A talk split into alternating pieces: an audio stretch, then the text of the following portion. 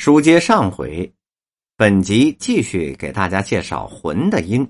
这个词叫“胡沁”，是斥责人说话下流的言语。举例：“你少满嘴胡沁啊！你妈才下蛋呢！”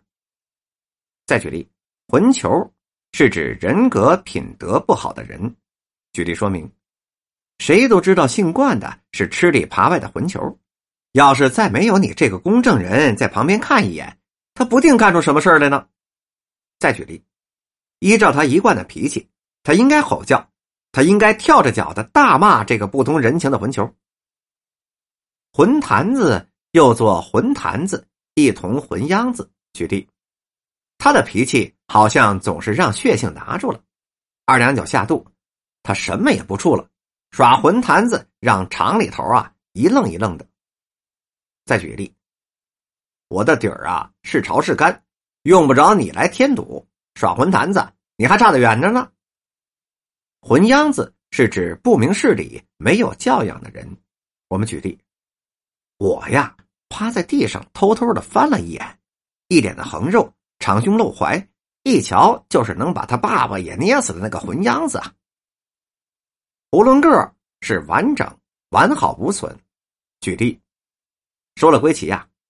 还就这间十八平米的小屋，算样糊弄个产业了。再举例，嗨，啥事也没有，我这不囫囵个的回来了吗？囫囵着，是含糊不清、不明确、敷衍、不较真儿。举例，我们这儿啊，该两台才是，如今这台白蓝牌，究竟也没说明白，是我们的呢，还是你妈的？就这么囫囵着何用？我们还亏了呢。再举例。自己和那人实在是太正统了，很有一些乏味拘束，但这样胡乱着过日子，其实省心的多。混这个音是做一些勉强维持生计的事。举例，告诉你们说啊，连膏药也是假的，我有真药，我还吃了做神仙呢。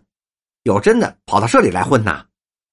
再举例，他拿着这四十两银子做本，再挣回来点利息，恢复了一点元气。若真要拿着几十两银子做本儿，摆个小摊儿，开个小门脸儿，未见得不能混口棒子面吃，不是？混吃等死是没有理想、没有志气混日子过。举例，从前他认为自己是连亲生父母都不知道是谁，一个社会最底层的人，只是每天随波逐流、混吃等死的活着而已。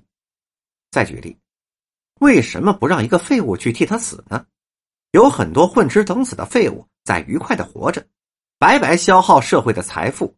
比如说你吧，混饭儿吃是没有真才实学、没有技术、没有手艺、没有正经职业，以不正的、不光彩的手段谋生的意思。举例，还提什么念书啊？我最讨厌这些道学话喽！最可笑的是八股文章，拿它匡光明，混饭吃也就罢了，还要说。待圣贤立言，再举例。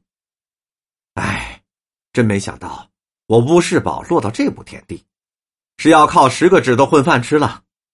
再举一例，一些比他还次的演员便捧他出来挑班，让大家混口饭吃。混混是游手好闲、不务正业，或者是干小偷小摸之类坏事的人。我们举例说明。哎，大妈您看啊，打这一解放啊。咱们穷人就再没有吃过亏了，这不是把大恶霸头子给逮住了以后啊，又抓去了不少混混大把抓无赖哟。再举例，咱孙子起根就坏了，文化大革命不正经念书，也没插过队，混混再举例，哪像这会子呀？小混混让警察抓了，拘留半个月放了，跟没事人似的。再举例，那个时候。我不知道这部电视剧叫做《寻找回来的世界》，也不知道我所饰演的角色是一个女混混。